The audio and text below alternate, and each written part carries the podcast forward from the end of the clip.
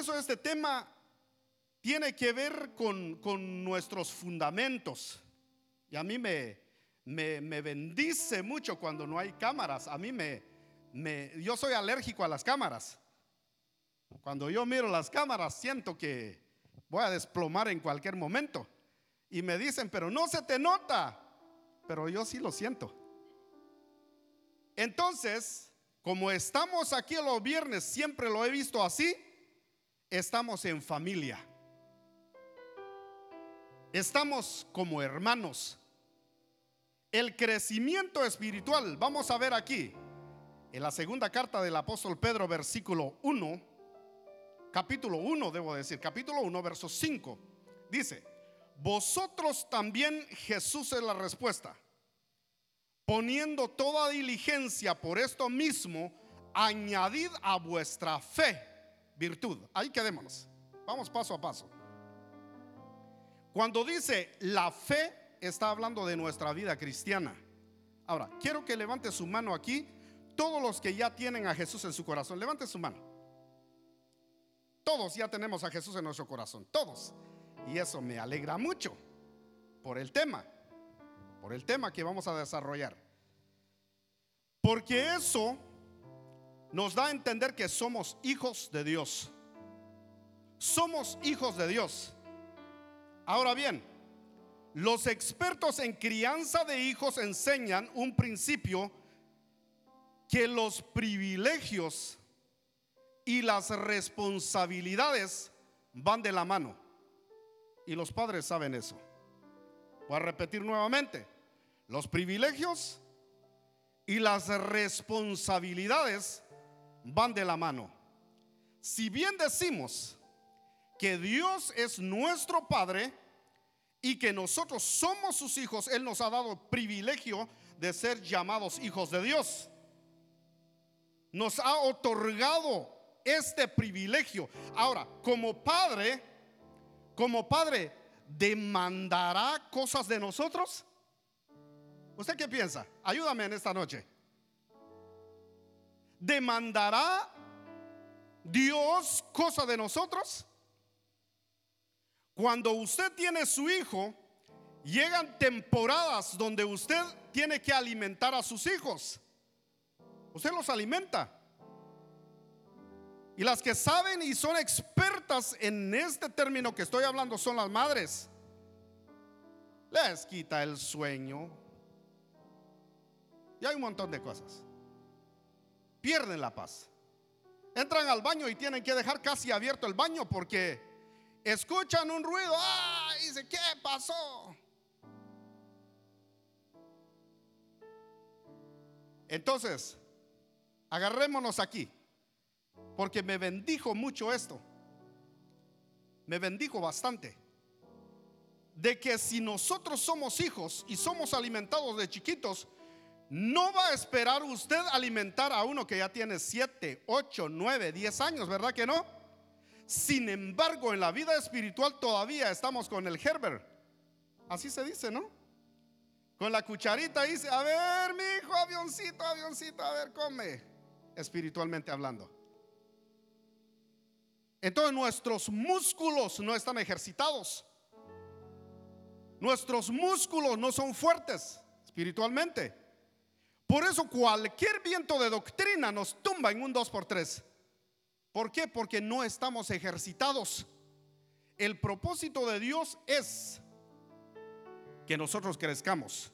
Dios nos ha dado el privilegio, pero yo tengo la responsabilidad y usted tiene una responsabilidad. Le voy a dar unos ejemplos aquí. En Lucas capítulo 2, verso 40 dice que Jesús crecía en sabiduría o en estatura Jesús crecía en estatura. ¿Qué significa eso? Significa el favor de Dios. Significa el privilegio, la gracia. Pablo dice, yo planté, Apolos regó, pero el que da el crecimiento es Dios.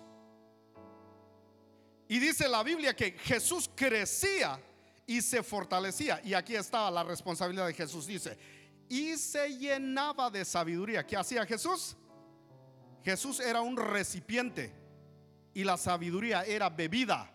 Y Jesús se llenaba de sabiduría. Ahora bien, quiero que noten algo aquí. La vida cristiana es como la Biblia.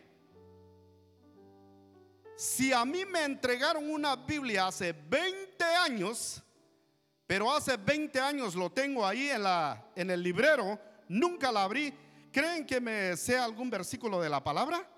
No, la vida espiritual es la misma. Si yo recibí a Jesús hace 20 años, pero no hago nada de lo que es la responsabilidad, lo más probable es que mi vida espiritual es un recién nacido todavía. Entonces le pedí a Alfredo, porque eso es lo que yo sentí de parte del Señor, porque quería ponerlo como ejemplo. ¿Qué pasa si le dan un piano a Alfredo hace 20 años, pero él nunca practicó? ¿Creen que va a haber avance en él 20 años después? No hay avance. La vida espiritual es lo mismo. Si Dios es como Padre, demanda cosas de nosotros. En Efesios 4:31 dice, quítese de vosotros todas estas cosas. Y ahí menciona cinco cosas. Número uno dice amargura. Número dos, enojo. Número tres, ira. Número cuatro, gritería. Número cinco, maledicencia y toda malicia. Pero ¿qué dice la palabra del Señor? ¿El Padre lo va a quitar? A ver, iglesia, mire para acá. ¿Quién va a quitar la amargura de nosotros? ¿El Padre lo va a quitar? Dice aquí, quítese de vosotros. ¿Es mi responsabilidad? Claro que sí. Claro que sí. Ahora, ¿cuántas personas hoy en día están llenos de amargura? Yo decía que nuestra vida es un recipiente. Si usted tiene amargura dentro y usted bebe sabiduría, le va a salir adulterada la cosa ahí. No se pueden mezclar. Entonces nuestra vida está compuesto de espacio. Quita usted un espacio, una cosa, quita usted amargura un pedazo de amargura usted va a llenar con un pedacito de sabiduría. Y así usted se va a ir desprogramando de las cosas negativas. Porque saben ustedes de que aprender cuesta, pero desaprender cuesta más. Cuesta más. Por eso es de que nosotros muchos luchan con la revelación. ¿Por qué? Porque aprendimos una cosa antes y desprogramar nuestra mente no es fácil.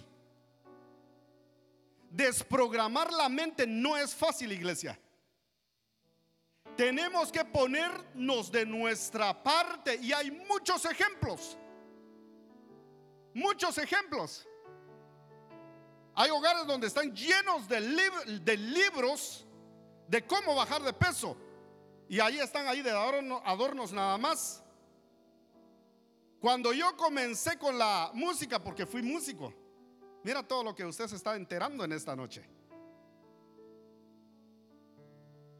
Yo compré un montón de partituras. Yo quería ser como el bajista de Marcos Witt de la noche a la mañana. Y me di cuenta que no es como se mira. Y ahorita usted lo va a notar eso cuando en los próximos minutos que les voy a, indicar aquí. Quítese de vosotros. Ahora, mire usted a la pantalla aquí. Toda amargura, enojo, ira, gritería, maledicencia y toda malicia. El apóstol Pablo aparentemente se está contradiciendo aquí. Porque en algunos pasajes anteriores dice, airaos, pero no pequéis. ¿Cómo así, Pablo? A ver, ah, explícame un poquito, porque aquí me quedé más confundido de lo que estoy. En una parte dice, quítese de vosotros todo enojo. Y en otra parte dice, airaos, pero no pequen. Entonces, ¿tengo licencia para enojarme? Claro. Ahora bien, le voy a hacer la pregunta aquí. Jesucristo es la respuesta. Sé sincero. ¿Usted se ha enojado alguna vez? Mira, solo cuatro vinieron hoy y que se enojan. Lo demás son santos. Por favor, los cuatro pasemos allá atrás. Termino la enseñanza porque...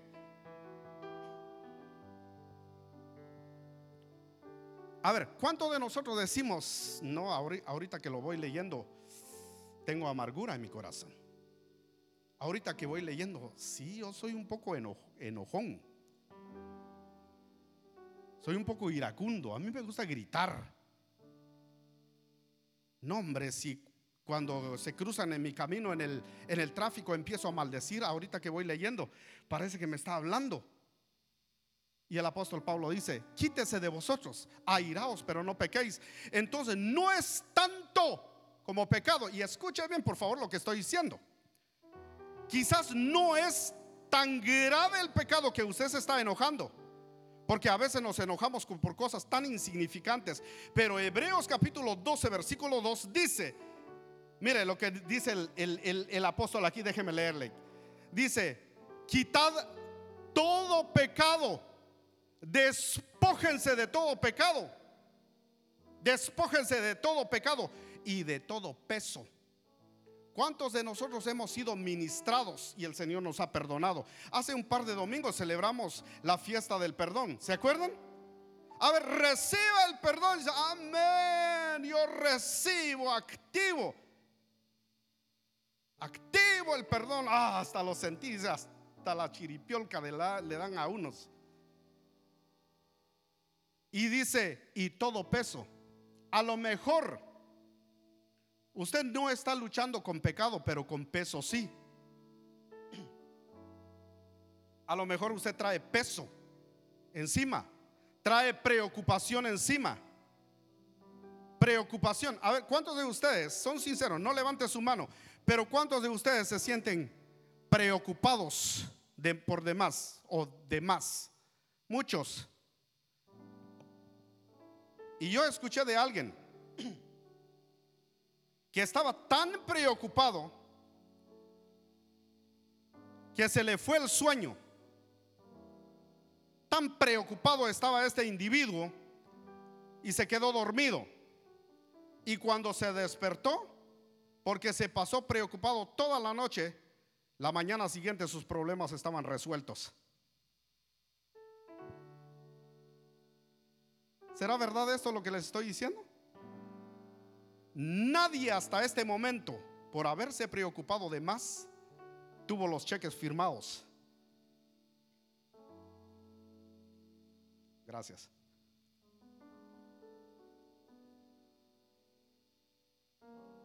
Quítese, despójense de todo pecado y de todo peso. Quita todo peso. No lleve su maleta lleno de peso.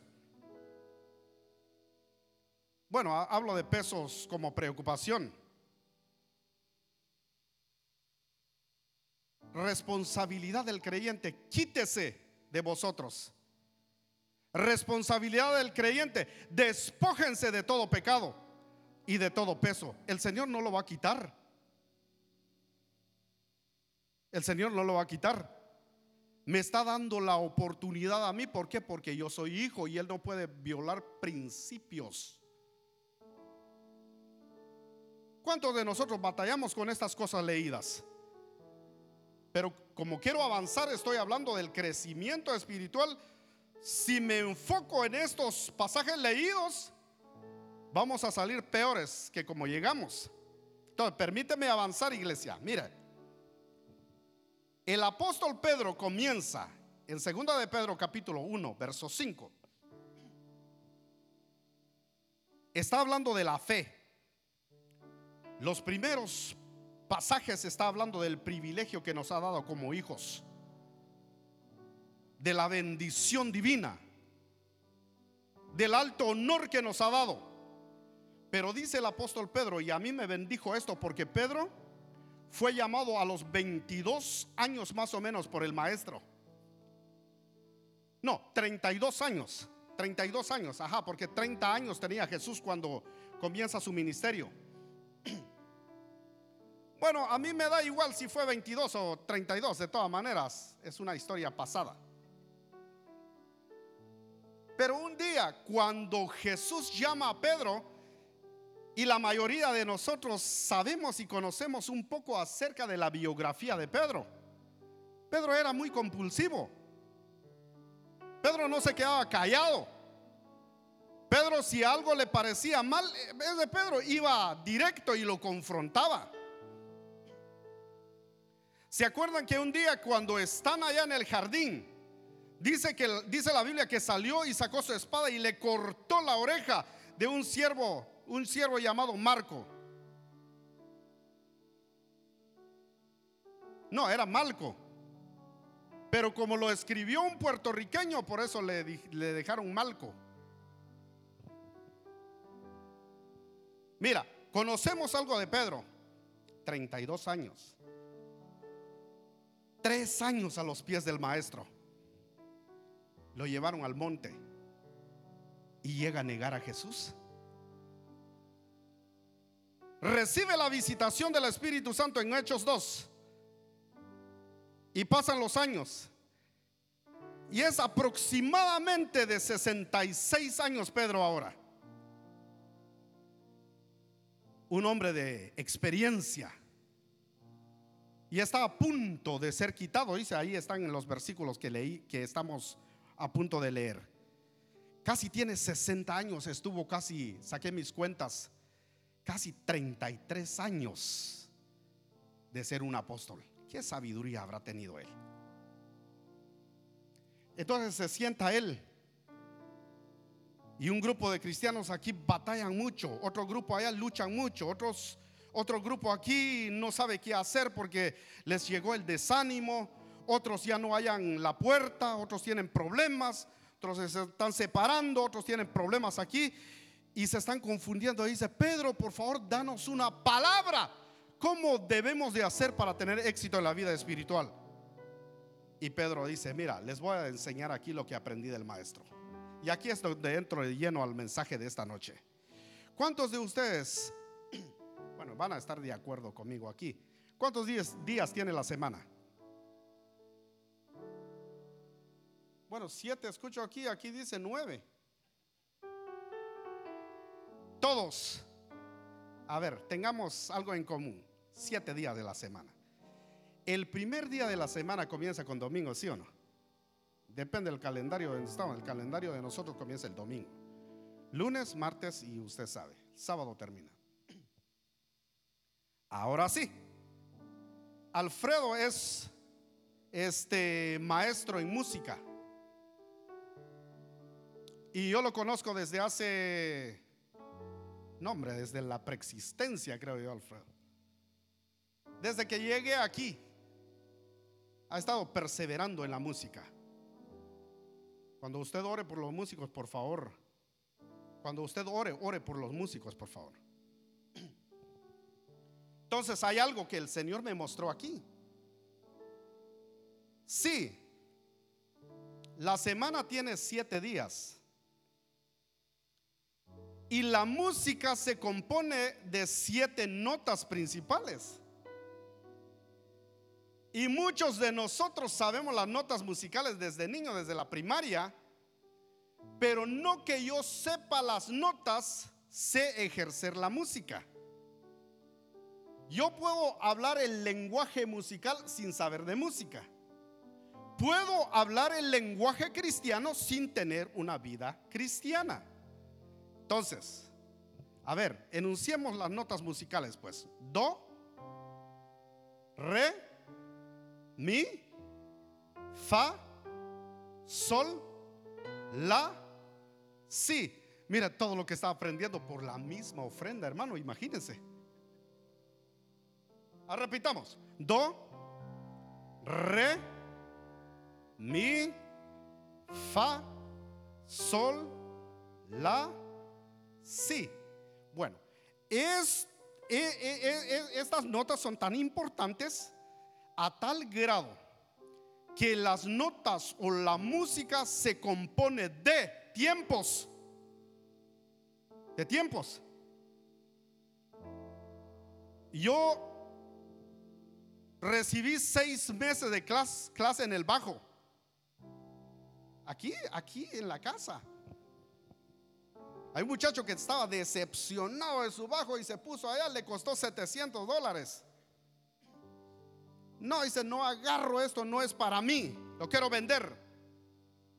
Pero 500, dice, nadie le pagó 500 por bajo. Un bajo y un amplificador. Dice, 300, nada. Un día estábamos saliendo de la reunión del grupo con el apóstol. Dice, Daniel, Daniel, vení.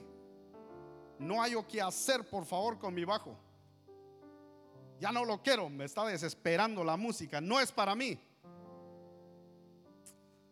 Mira, tener paciencia. Mira, dice, compralo. No, hombre, ¿qué voy a hacer yo con bajo? Le dije. ¿Cuánto traes ahí? Me dijo. No, ¿cuánto quieres por el bajo? Mira, solo para ti, para deshacerme, deme 100, me dijo. 100, el Luisito. 100 dólares.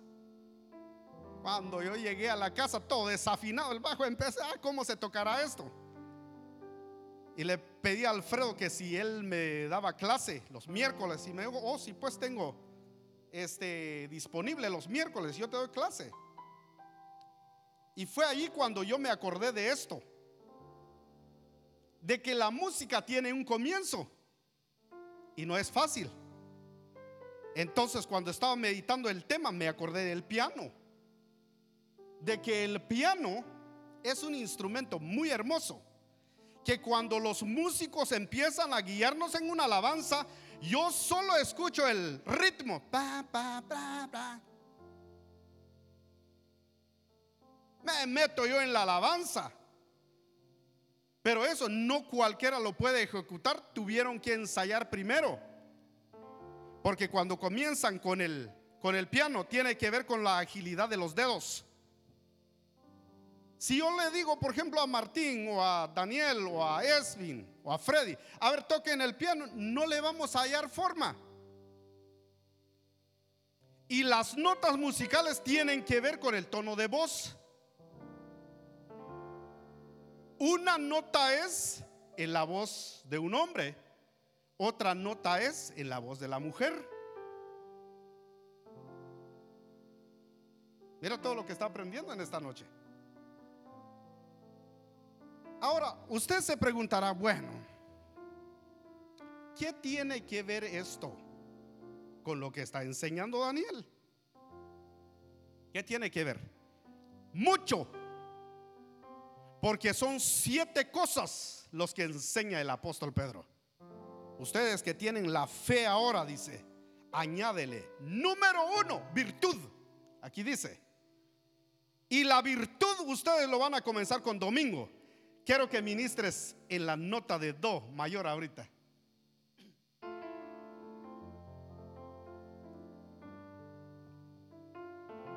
Ahora, yo escucho la música aquí y a saber en qué nota está. Porque le dije que, que do. Pero déjeme decirle algo. Yo no sé si él está tocando en do o no. Yo no entiendo. Yo escucho todo igual. Pero ¿qué hay si entra un músico? El músico dice, está tocando en do. Porque los he, los he escuchado. Entonces Pedro dice, comiencen con domingo, con la escala de do. Virtud. La palabra virtud aquí significa energía. La palabra virtud aquí significa poder. La palabra virtud aquí significa liberación. Y esto me viene en la mente una mujer. Jesús va caminando en la, en la ciudad. La gente le seguía y dice, dice la Biblia que una mujer se le queda viendo y dijo, algo tengo que llevar conmigo. Algo tengo que llevar conmigo. Entonces la mujer hace una estrategia se mete entre la multitud y toca el borde de su manto y se va para atrás y Jesús se detiene y dice, ¿quién me ha tocado? Pedro, el protagonista de nuestra enseñanza, dice, Señor, ¿cómo que quién me ha apretado? ¿Ves la multitud te aprieta? Nadie. Y Jesús dice, Reina Valera, versión 1909 dice, claro que si alguien me tocó porque sentí que virtud salió de mí. Entonces el apóstol Pedro dice, primeramente, cuando vayan el domingo en la casa a celebrar, vayan con expectativa de sacar virtud del maestro. No vengan con la mentalidad, bueno, un domingo más.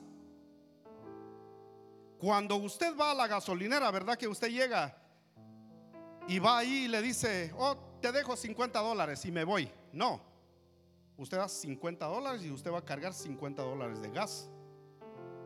Cuando usted va al supermercado, usted no deja, le dejo 200 dólares aquí y me voy con la mano vacías. No, usted sale con lo que ha comprado. Cada domingo usted va a entrar y usted tiene que venir o debe venir con un corazón dispuesto a extraer virtud, a extraer poder, a extraer liberación. ¿Por qué? Número dos, el apóstol dice, añadid a vuestra fe virtud y a la virtud conocimiento. ¿Qué significa conocimiento? Ahora, subamos a la escala de re. Qué, qué hermosa la presencia del Señor. Me bendijo mucho esto. Me ha bendecido. Regularmente cuando yo enseño, yo le pido al Señor, Señor, deme una palabra.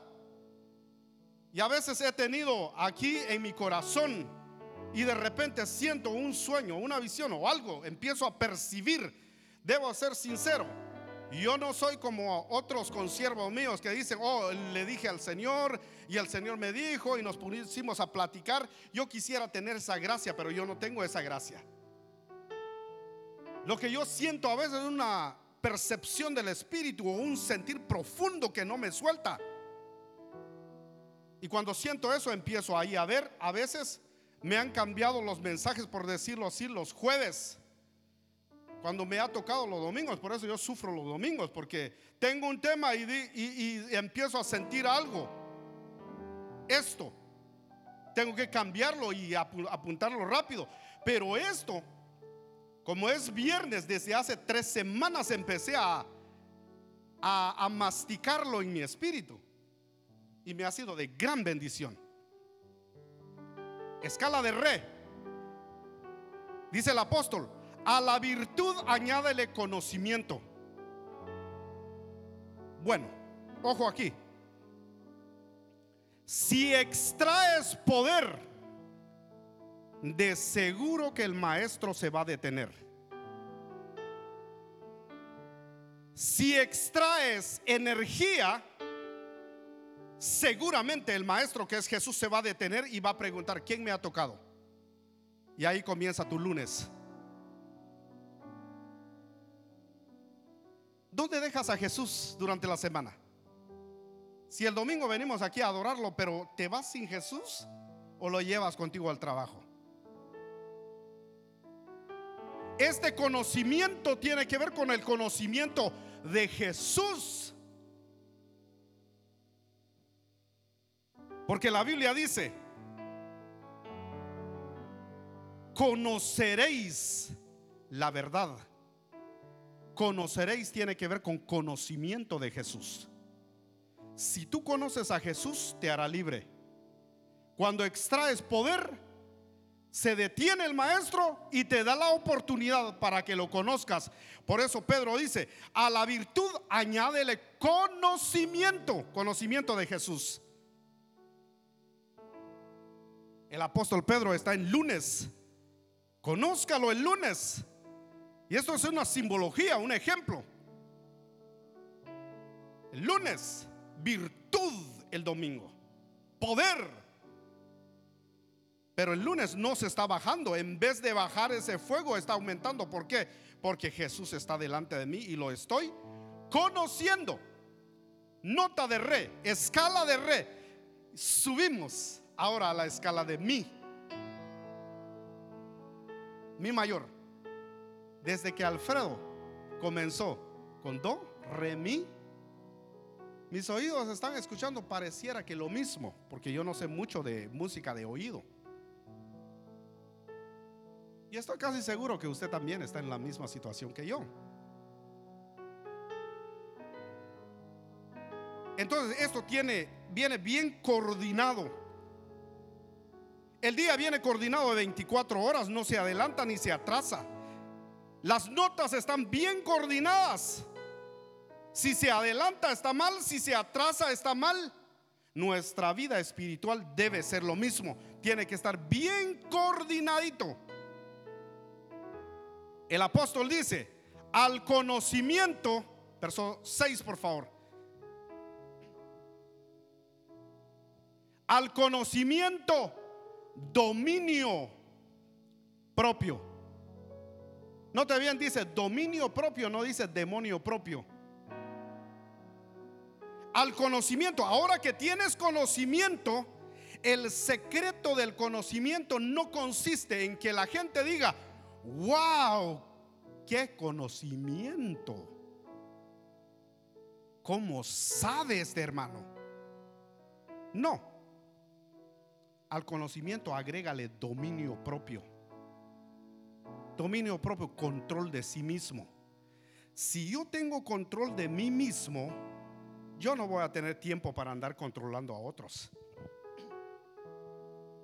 Si yo controlo si yo me controlo a mí mismo, yo no voy a tener tiempo a andar fisconeando el perfil de los demás. ¿Saben que es más fácil controlar a los demás? ¿O te diste cuenta? O mira cuando llegó, o cuando salió, o te diste cuenta del hermano. Oh, no, hombre, si te hubieras. No, si te contara esto. ¿Qué cosa, hermano? Para estar orando, dicen algunos control de sí mismo. Pedro dice, ahora que tienen conocimiento, tengan control de ustedes mismos. El apóstol Pablo dice, todo me es lícito, mas no todo me conviene. ¿Puedo hacer esto? Claro que sí puedes, pero no quiero. Cuestión de dominio propio. ¿Me puedo poner un tatuaje? Claro que sí. Voy aquí en la esquina y el día de mañana me ven aquí. Propiedad privada del espíritu, ¿verdad? Pero no quiero. ¿Por qué? Porque dominio propio. Y es así en todas las áreas. ¿Puedo escuchar música secular? Claro que sí puedo, pero dominio propio. Me es lícito, pero no todo me conviene, no todo me edifica. Dominio propio. Y así podríamos entrar más en estas escalas aquí. Porque la música es profunda. Que entre más avanza uno, más se confunde uno. Déjeme decirle eso. Déjeme decirle eso. Es un mundo. La vida cristiana es un mundo. Al dominio propio, dice el, el apóstol, agrégale paciencia. ¿Qué día estamos? Los que me están siguiendo, a ver, ¿qué día estamos ahorita ya?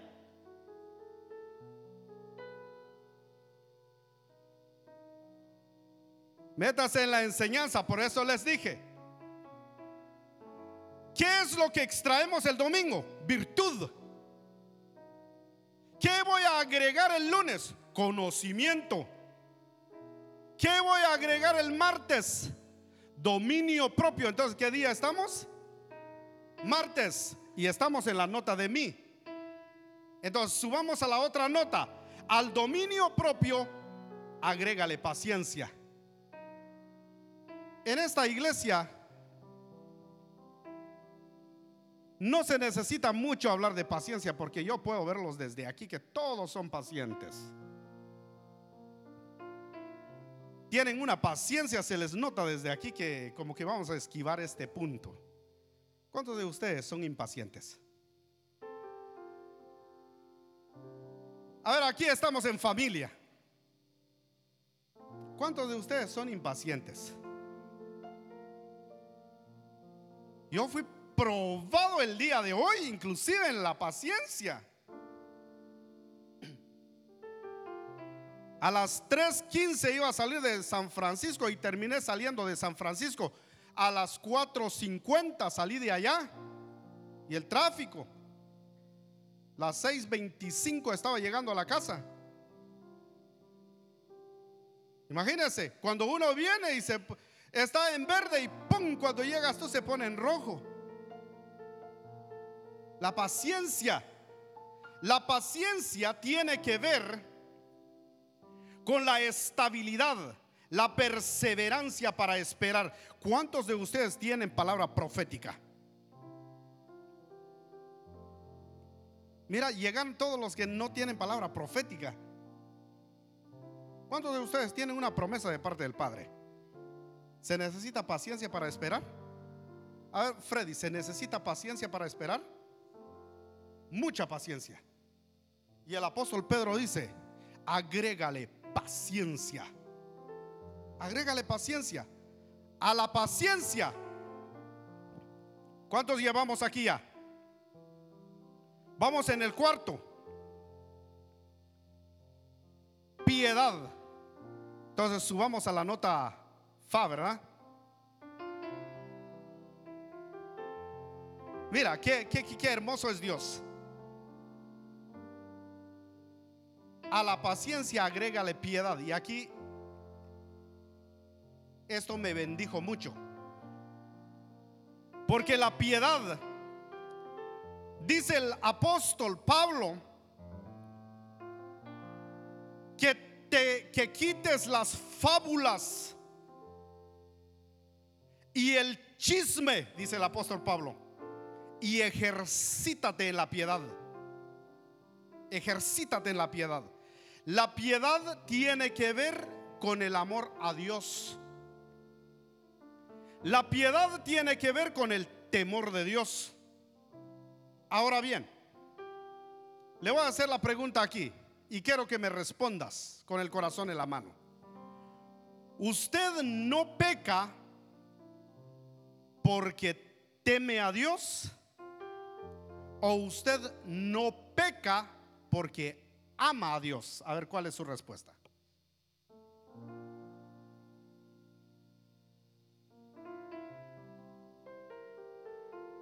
Usted no peca porque teme a Dios o usted no peca porque ama a Dios.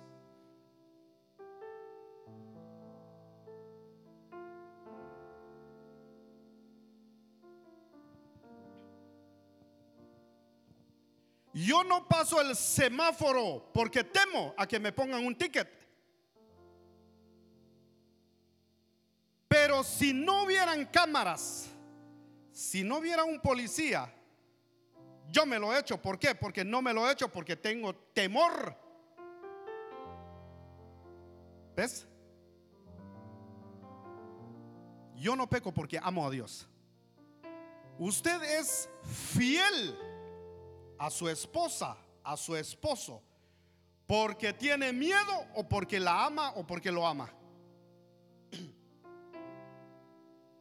¿Qué le parece? Entonces el apóstol Pedro dice, hey, ¿quieren ser fuertes en la vida espiritual? Agrégale piedad. Añádele piedad. Amen a Dios, teman a Dios. Donde quiera que vayan, están caminando en el desierto, Dios los ve. Están solitos, Dios los ve.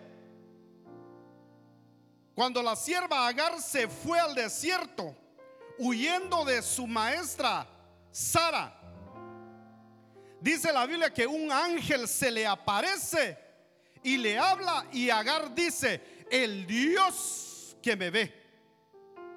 Delante de él no podemos escaparnos. Y el apóstol Pedro dice, recuerden siempre, añádele, añádele piedad, porque Dios los está mirando todo el tiempo están en su trabajo, ahí está Dios. Él sabe cuando usted y yo hacemos las cosas indebidas. Dios sabe cuándo a veces no le entregamos el cambio al patrón. Piedad. Háganlo por como si fuera para Dios, dice. Es como aquel testimonio de la hermana un día estaba limpiando el templo y la hermana dice, hasta allá está el basurero. ¿Qué importa? Lo voy a dejar en esta esquina abajo de esta cortina. No se mira. Y lo tiró la basura abajo de la cortina y escuchó una voz, dice, te vi lo que acabas de hacer. Ay Dios mío, ¿quién es? ¿Quién es? ¿Quién es? Yo soy Dios el que te mira todo el tiempo. Ah, menos mal pensé que era el pastor. ¿Sí entendieron? Bueno, los que no entendieron después lo explican en casa, por favor. Nota do, domingo, virtud. Nota re, lunes, conocimiento. Nota mi, dominio propio, martes. Miércoles, paciencia. Jueves, piedad, sol. Ahora bien, si yo aprendo a amar a Dios, y vamos a subir ahora a la escala número 6, a las 6, ¿no? Porque uno es virtud, dos es conocimiento, tres es dominio propio, cuatro es paciencia, cinco es piedad, seis afecto fraternal. Dice el apóstol Pedro aquí, a la piedad agrégale afecto fraternal. ¿Qué día estamos hoy entonces? Hoy estamos viernes. Justamente el viernes nos estamos reuniendo y justamente dice el apóstol, suele a la nota la sería, ¿verdad? Afecto fraternal. Esto es amor entre hermanos. Ahora quiero que medites algo. Medite algo. Yo he escuchado de que hay personas a causa de los trasfondos, pero hay personas que no se llegan a caer bien en la iglesia. Pero eso no es en esta iglesia, es en otra iglesia. Ahora quiero que medite, ¿habrá alguien en tu alrededor, atrás de ti, delante de ti, que no te cae muy bien? No, hombre, vinieron todos los de, de, veras, no, yo no sé por qué estoy predicando esta enseñanza, porque vinieron todos los que... ¿Habrá alguien que de repente... ¿Por qué? Porque si Pedro dice, en la anterior dice, añádele virtud, que es amor a Dios. Este dice, a la piedad agrégale afecto fraternal, amar a los hermanos, a los que son de Cristo. Y no solamente los de Jesús es la respuesta, sino que los que son de Cristo, cualquier otra denominación. Ah, no, hermano, es que usted no cree lo que nosotros creemos, así de que distancia social, por favor. Pedro dice, no, no, el amor fraternal. Si alguien tuviera algo contra ti, ve y arregla eso. Deja tu ofrenda. ¿Por qué el apóstol Pedro cada vez se está poniendo más difícil la cosa aquí? Ah, hermano, yo puedo amar a Dios, claro. Mm, aleluya, dice, pero alguien los mira, ah, ya llegó el hermano, ya me echó a perder la oración. Entonces uno de sus colegas del apóstol Pedro dice, es tan tremendo este versículo, primera de Juan 5:20, si tú dices que amas a Dios, pero aborreces a tu hermano, no es muy creíble, dice el apóstol. No es muy creíble. ¿Cómo yo voy a decir yo amo al que no miro y no tengo la capacidad de amar al que yo estoy viendo con mis dos ojos? No se puede. Imposible. Ah, no, pero yo adoro a Dios. Ah, yo amo bastante. Qué revelación, aleluya. Pedro dice, no.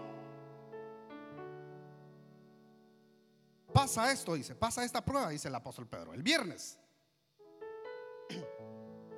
Alguien dirá, ah, solo los viernes, entonces me escapé los otros días. No, eso es un estilo de vida. Amor fraternal. Entonces, si es amor fraternal, entonces entramos al sábado, que es el último, la nota así.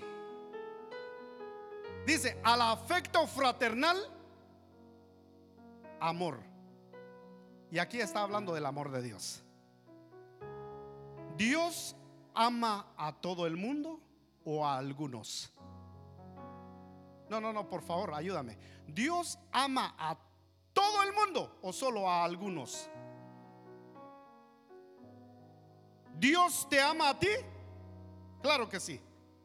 Con amor entrañable, dice. Aún si la madre se olvidara de su hijo, yo no me olvidaré de ti. ¿Por qué? Porque en la palma de mi mano tengo esculpido tu nombre, dice el Señor. Dios ama a los que no llegaron en esta noche. No, no, no, por favor, responde mi iglesia, porque si no, mm, si no, no voy a pasar esta prueba. Dios ama a los que no vinieron en esta noche, claro que sí. Dios ama a tu vecino, claro que sí. Dios ama a tus compañeros de trabajo, claro que sí. Dios, ahora bien, Dios me ama más a mí que aquel que no piensa como yo. Para nada. Su amor no es cambiable. En la nota de sí se pone más profunda la cosa. Porque esto para cuando usan los músicos las dos manos al ascender y descender las escalas se pone más difíciles. Dedos tiesos. Es un desastre si yo hiciera la nota de sí. Pero el apóstol Pedro enseña estos principios para que crezcamos espiritualmente, para que avancemos espiritualmente. Y noten ustedes lo que dice el apóstol Pedro. Vaya por favor al versículo 9, por favor, técnicos. Le preguntan al apóstol Pedro, ya es un veterano de guerra. Pedro, ¿qué hay si no tengo estas siete cosas? Muy fácil, Daniel. Tiene la vista muy corta. Además, eres ciego, sin visión, palpando al mediodía, sin dirección. ¿Cómo así, Pedro? Sí, si no tengo estas cosas leídas, no tengo virtud, no tengo conocimiento, no tengo paciencia, no tengo dominio propio, no tengo amor a los hermanos, no tengo amor a Dios, no amo a mi prójimo, tengo la vista corta, sí. Y no solamente eso, te has olvidado de tus antiguos pecados, se te olvidó que yo te salvé también. Se te olvidó que tú estabas peor que tu vecino. Ahora, ahorita voy captando a ver el siguiente versículo. Verso 10 sería.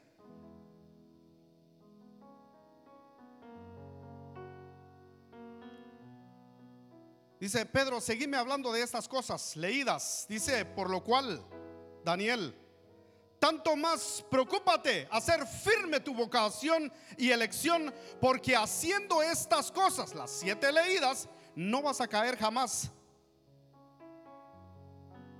Ah, esto me está gustando, apóstol Pedro. Seguime platicando. Versículo 11. Porque de esta manera os será otorgada amplia y generosa entrada en el reino de nuestro Señor y Salvador Jesucristo. Siguiente. Por esto yo no dejaré, dice, el apóstol tiene 66 años más o menos aquí. Por esto, Daniel, no dejaré de recordarte estas cosas, aunque ya las sabes teológicamente, aunque ya las sabes, las has repetido miles de veces, Daniel, pero te voy a seguir recordando para que estés confirmado en la verdad presente. Siguiente versículo.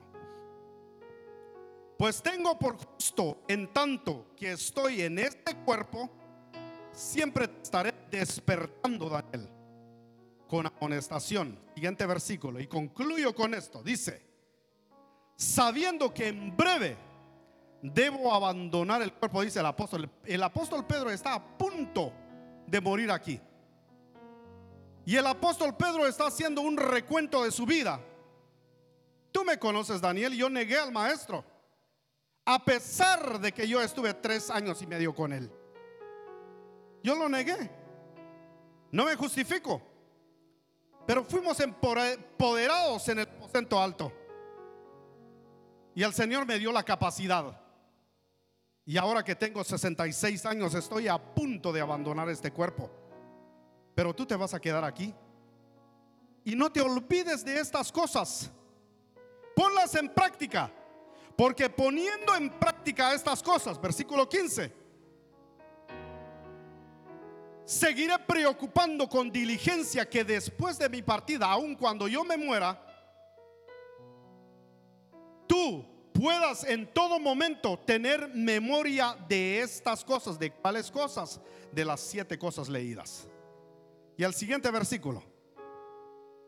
Porque no os hemos dado a conocer el poder y la venida de nuestro Señor Jesucristo siguiendo fábulas, sino como habéis visto con nuestros propios ojos, su majestad está dando ya la referencia cuando subieron allá a monte, al monte de transfiguración.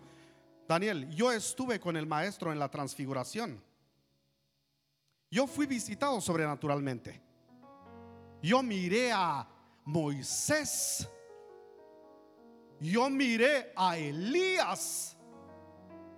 Éramos tres, pero la revelación no bastó para que yo no negara al maestro.